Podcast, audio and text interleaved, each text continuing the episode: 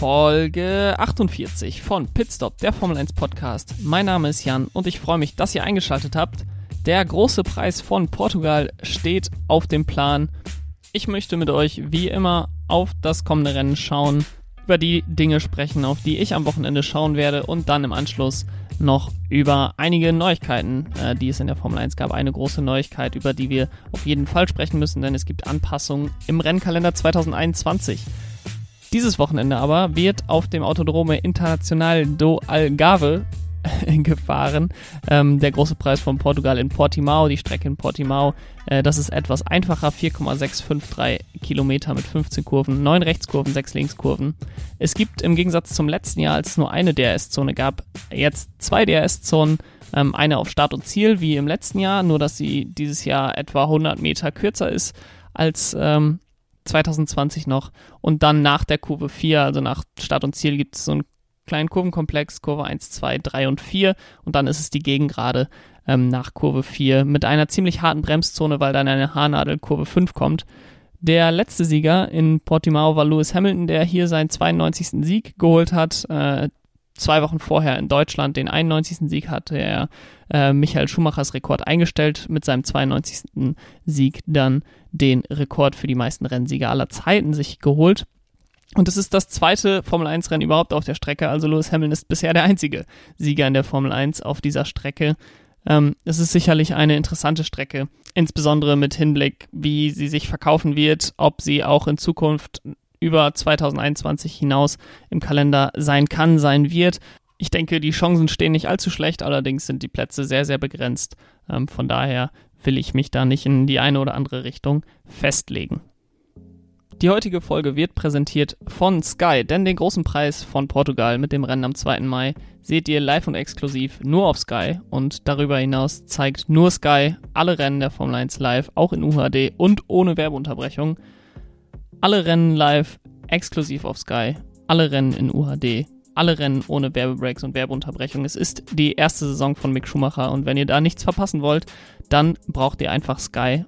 Und Sky Sport F1 ist der erste Non-Stop Motorsportsender Deutschlands mit mehr Racing live als jemals zuvor. Alle Rennen der Formel 1, der Formel 2, der Formel 3, wenn sie dann endlich auch dazu kommt und vom Porsche Supercup live. Dazu aktuelle Insights, Stories, Analysen aus erster Hand mit Sky-Experten Ralf Schumacher, Timo Glock und Nico Rosberg. Also hol dir alle Rennen der Formel 1 und den besten Live-Sport für nur 17,50 Euro im Monat. Es ist nur einmal live. Verpass es nicht.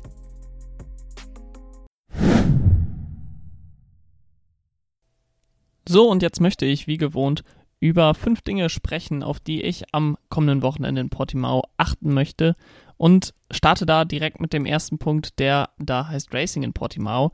Ähm, ich frage mich, wie gut das Racing sein wird in Portimao. Wir hatten letztes Jahr ein okayes Rennen, ein gutes Rennen, könnte man wahrscheinlich sogar sagen. Ähm, wir hatten am Anfang etwas Regen, wodurch Carlos Sainz sogar die Führung übernommen hat für ein paar Runden. Äh, Kimi Räikkönen mit einem richtig, richtig guten Start hat, glaube ich, elf Plätze gut gemacht in der ersten Runde. Ähm, grundsätzlich ist die Strecke an sich sehr interessant. Es gibt sehr viele ähm, Höhenunterschiede, sehr große Höhenunterschiede, sehr äh, steile ähm, Anstiege, blinde Kurven. Also die Strecke an sich ist anspruchsvoll. Es ist etwas fraglich, wie gut wirklich das Racing und auch das Hinterherfahren von Autos auf dieser Strecke funktioniert. Das ist, ähm, das ist gerade bei den Autos dieser Generation immer eine Frage, die ja äh, schlecht hintereinander herfahren können äh, in schnellen Kurven, also durch die Dirty Air dann eben sehr viel an Abtrieb verlieren.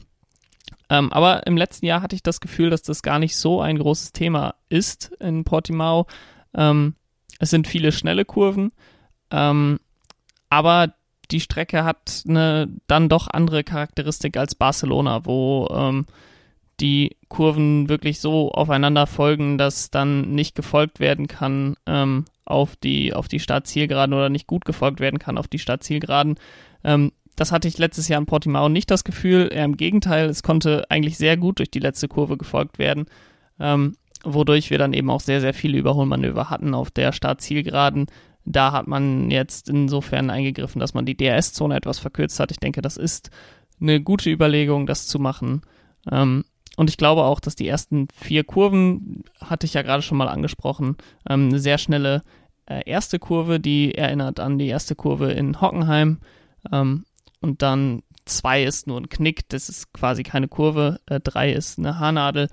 Ähm, und vier ist dann wieder eine schnelle Linkskurve, dass da eigentlich recht gut gefolgt werden kann. Und dann kommt ja in diesem Jahr eine zweite DRS-Zone auf der Gegengraden ähm, und Kurve 5 ist dann eine starke äh, Bremszone.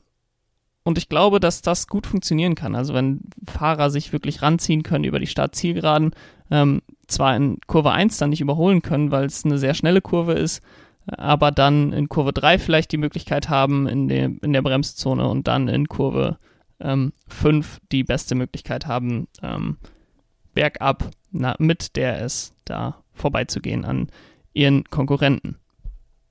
Dementsprechend werde ich darauf achten, wie gut funktioniert das Racing in Portimao ähm, und bietet sich die Strecke dadurch an, für die kommenden Jahre weiter im Kalender zu bleiben. Der zweite Punkt, auf den ich achten werde, ist eine Person und das ist Danny Ricciardo. Ähm, es ist mir ein bisschen ein Rätsel, wo seine Pace derzeit ist. Ich bin ein sehr, sehr großer Fan von Danny Ricciardo. Er hat eigentlich in jedem Auto immer abgeliefert. Er hatte eigentlich noch nie größere Probleme. Ähm, aber bei McLaren hat er derzeit insbesondere bei äh, auf Renndistanz zieht er da gegenüber Lando Norris deutlich den kürzeren. Ähm, das hat man in Imola sehr krass gesehen, als Daniel Ricciardo durch die Boxenstops vor Lando Norris war und äh, der dann gesagt hat, ich muss vorbei, ich werde hier aufgehalten von Daniel Ricciardo, man ihn vorbeigelassen hat und Lando Norris sich dann einen Podestplatz geholt hat, ähm, während Daniel Ricciardo da auf Platz 6 war es, glaube ich, am Ende ähm, geblieben ist. Das ist sehr, sehr ungewöhnlich für den Australier. Ich sehe ihn nach wie vor, das hat sich jetzt nach den zwei Rennen nicht geändert, sehe ihn nach wie vor als einen der Top 5 Fahrer im Feld. Ähm, er hat das Potenzial, Weltmeister zu werden. Ich glaube, dass er, wenn McLaren nächstes Jahr wirklich nochmal einen Schritt nach vorne machen sollte bei den neuen, ähm, beim neuen Reglement, dass er dann eher ein Kandidat ist für die Weltmeisterschaft als Lando Norris. Aber es wundert mich, oder es, ich stelle das vielleicht jetzt auch dadurch ein bisschen in Frage, dass er in den ersten beiden Rennen wirklich kein Land gesehen hat.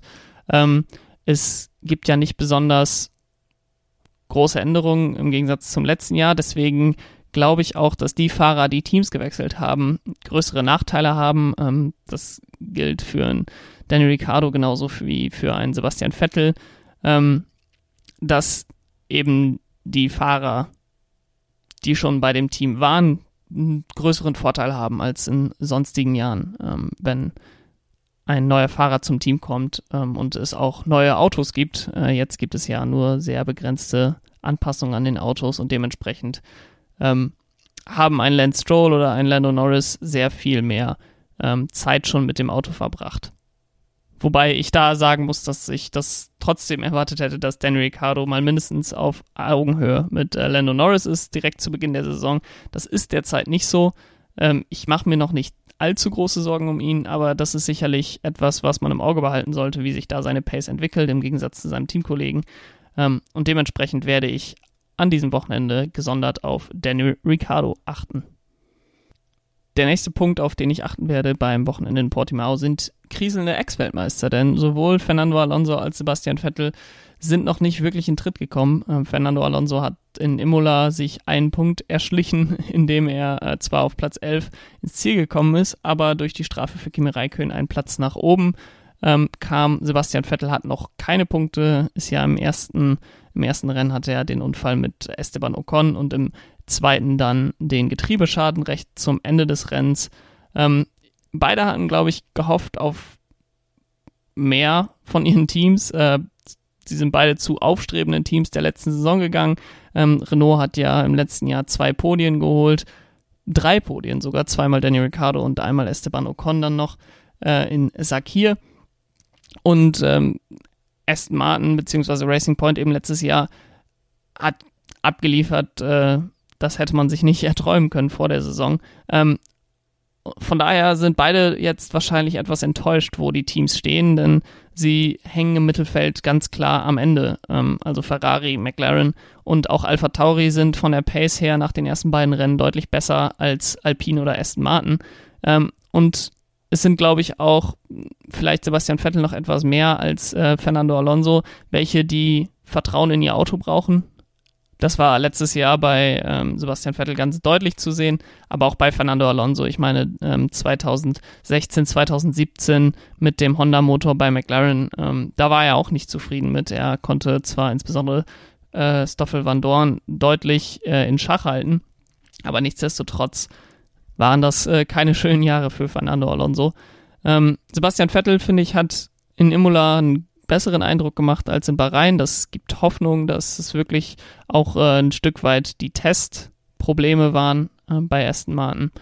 Ähm, und bei Fernando Alonso, da muss ich sagen, da waren die Tests eigentlich sehr gut. Und ich glaube, ähm, dass Alpine etwas mehr von der wahren Pace schon gezeigt hat als äh, die anderen Teams um sie herum. Also McLaren, ähm, Alpha Tauri war auch sehr stark bei den Tests, aber äh, insbesondere Ferrari, glaube ich, die haben ähm, nochmal einen Unterschied zwischen den Test ähm, und den Autos auf der Strecke bei den ersten Rennen gehabt, äh, während das bei Alpine, glaube ich, ein deutlich geringerer Unterschied war.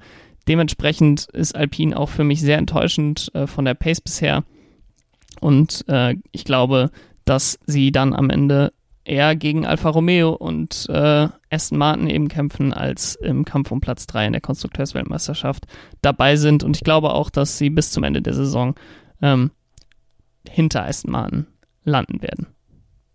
Die vierte Sache, auf die ich mich am Wochenende konzentrieren werde, ist äh, die Frage, ob Lewis Hamilton seine Rekordjagd fortsetzen kann. Er hat letzte Woche auf seiner 30. Strecke, beziehungsweise vor zwei Wochen, ähm, am letzten Rennwochenende, auf seiner 30. Strecke eine Pole Position geholt, seine 99. Pole. Ähm, das ist sowieso Rekord, da ist er unantastbar vorneweg. Ähm, das bedeutet aber auch, dass er an diesem Wochenende seine 100. Pole holen kann. Ähm, vor der Saison wurde er darauf angesprochen, ob er 100 Poles holen wird oder er, es wurde ihm gesagt, äh, du wirst ja wahrscheinlich in der nächsten Saison 100 Poles holen und da sagt er, wenn das so ist, dann haben wir äh, eine gute, ein gutes Jahr, beziehungsweise äh, das wäre schön, das erreichen zu können. Und das finde ich zeigt einfach ähm, dieser Wille, nie damit zufrieden zu sein mit dem, was man schon erreicht hat. Ähm, bei Lewis Hamilton ähm, und auch bei Mercedes grundsätzlich und das ist, glaube ich, auch einfach ein sehr, sehr wichtiger Erfolgsfaktor bei dem Team. Ähm, Toto Wolf ist da, glaube ich, sehr, sehr ähnlich gestrickt wie Lewis Hamilton. Ähm, zu keinem Zeitpunkt wird sich mal zurückgelehnt. Äh, ich glaube, das einzige Mal, ähm, dass man so ein bisschen ähm, mit seinem Erfolg gespielt hat, war 2019 beim Großen Preis von Deutschland. Äh, und das hat dann direkt, äh, ja, die bekannten Folgen gehabt, dass man ähm, mit Valtteri Bottas ausgeschieden ist und Lewis Hamilton nur Neunter geworden ist. Ich glaube, dass Mercedes auch erahnt hat, dass es dieses Jahr schwer werden könnte für sie ähm, gegen Red Bull. Ähm, und ich glaube auch, dass sie bis zum Ende der Saison darum kämpfen werden, diese Weltmeisterschaft zu holen.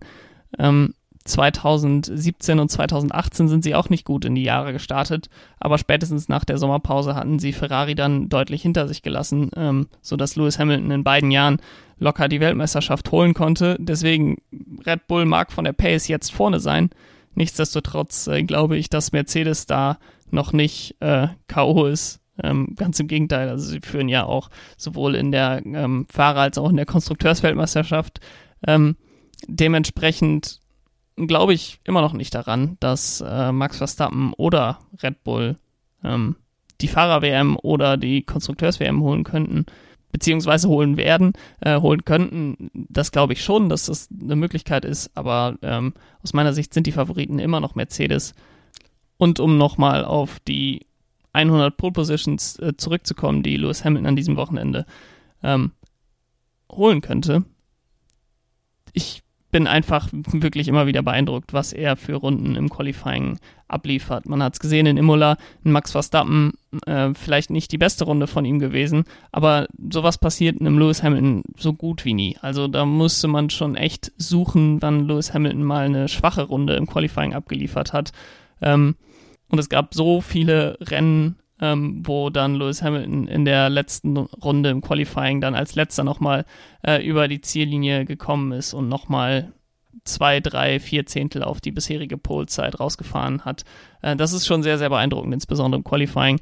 Ich glaube nicht, dass er an diesem Wochenende Favorit ist für die Pole. Äh, wie gesagt, Red Bull von der Pace derzeit äh, etwas schneller. Ähm, aber ich will es einfach nicht ausschließen. Ich werde ihn nie wieder abschreiben im Qualifying, wenn sein Auto halbwegs konkurrenzfähig ist. Ähm, und bin da sehr gespannt, ob er vielleicht an diesem Wochenende schon diesen Meilenstein 100 Pole Positions erreichen kann.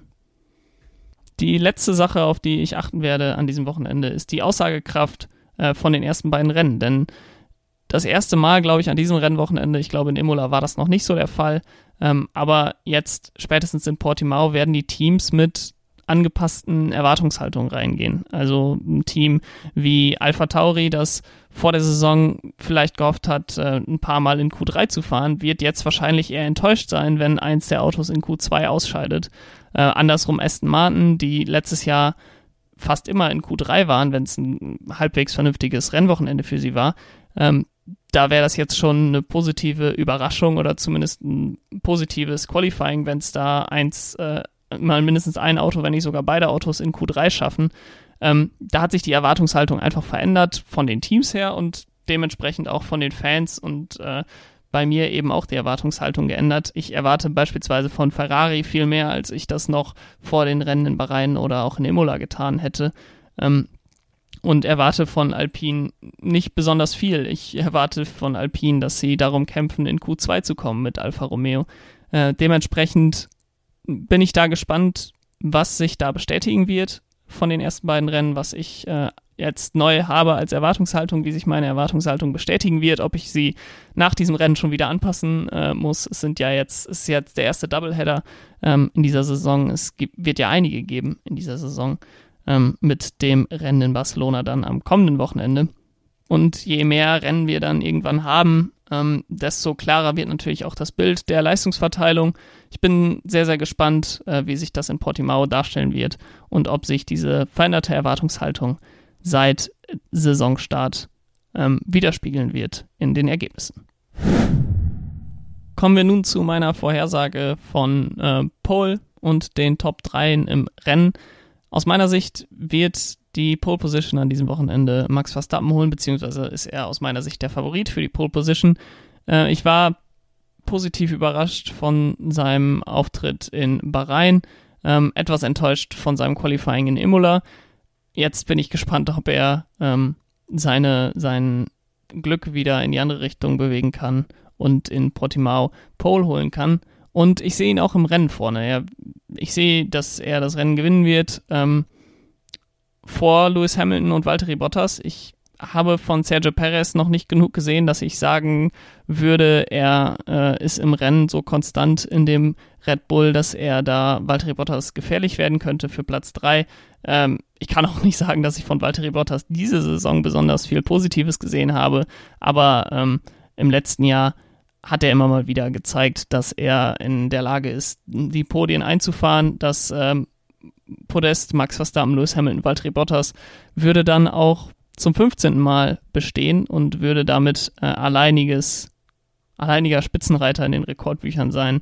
Ähm, von der Kombination als Podest ähm, würde Nico Rosberg, Sebastian Vettel und Lewis Hamilton ablösen, wenn ich da richtig bin. Ich glaube, die drei waren es. Kommen wir nun noch zu ein paar Neuigkeiten, die über die letzten beiden Wochen ähm, bekannt wurden, da ist die größte Neuigkeit aus meiner Sicht die Kalenderänderung, denn der große Preis von Kanada fällt in diesem Jahr wieder aus, nachdem er letztes Jahr auch ausgefallen ist. Es äh, wäre wohl eine 14-tägige ähm, Quarantäne notwendig gewesen, damit die Fahrer und äh, das ganze Teampersonal hätte fahren können in Kanada. Das ist bei dem Kalender, den die Formel 1 sich vorgenommen hat, nicht möglich. Ähm, dementsprechend hat man gesagt, okay, wir kommen dieses Jahr nicht. Dafür wurde der Vertrag vorzeitig um ein Jahr verlängert bis 2023. Ähm, und die Türkei springt ein für das Rennen in Kanada. Ähm, das Wochenende nach Baku ist das äh, vom 11. bis zum 13. Juni. Ich bin gespannt, wie es in der Türkei aussehen wird, ähm, ob der Asphalt inzwischen wieder normal ist, in Anführungsstrichen, oder immer noch sehr, sehr rutschig. Ähm, Wenn es da dann natürlich wieder regnen sollte, umso besser. Ähm, grundsätzlich finde ich sehr schade, dass Kanada nicht dabei ist diese Saison. Äh, es hätte gerne eine andere Strecke sein dürfen, die durch Istanbul ersetzt wird. Beispielsweise die Strecke am Wochenende danach äh, in Frankreich.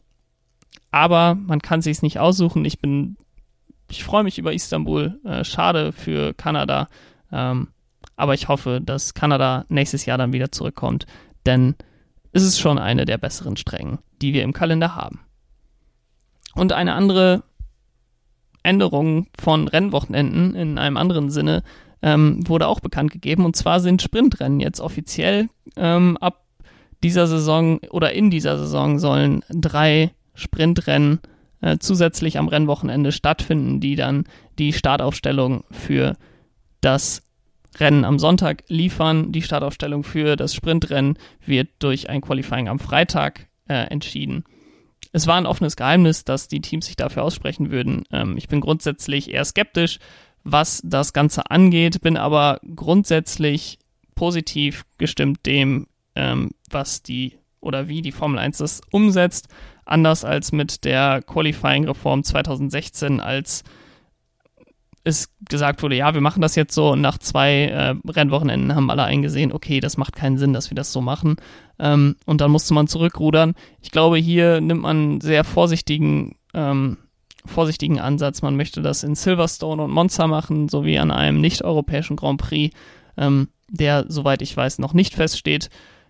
Und wenn man dann sieht, nach dieser Saison bei diesen drei Rennen, ähm, das hat nicht funktioniert oder die Rennen werden dadurch noch langweiliger, weil ähm, kein Fahrer mal durch eine Überraschung im Qualifying weiter vorne starten kann oder ähm, weil man einen Fehler gemacht hat im Qualifying, steht man plötzlich weit hinten im Rennen.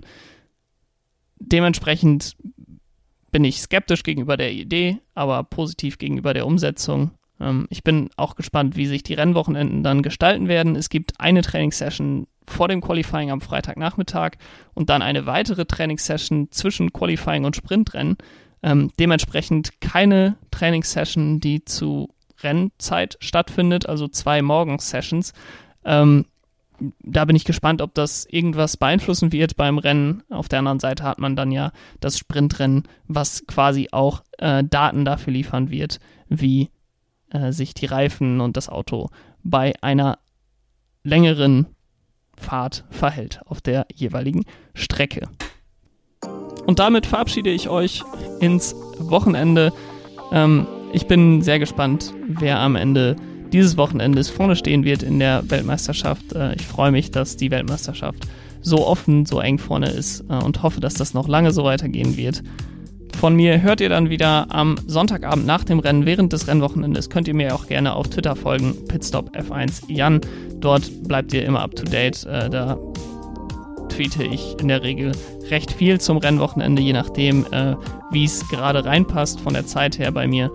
Ähm, und sonst folgt mir auch gerne auf Instagram pitstopf1-podcast. Und jetzt hoffe ich auf ein gutes Rennen. Habt ein schönes Wochenende. Bis dahin. Ciao.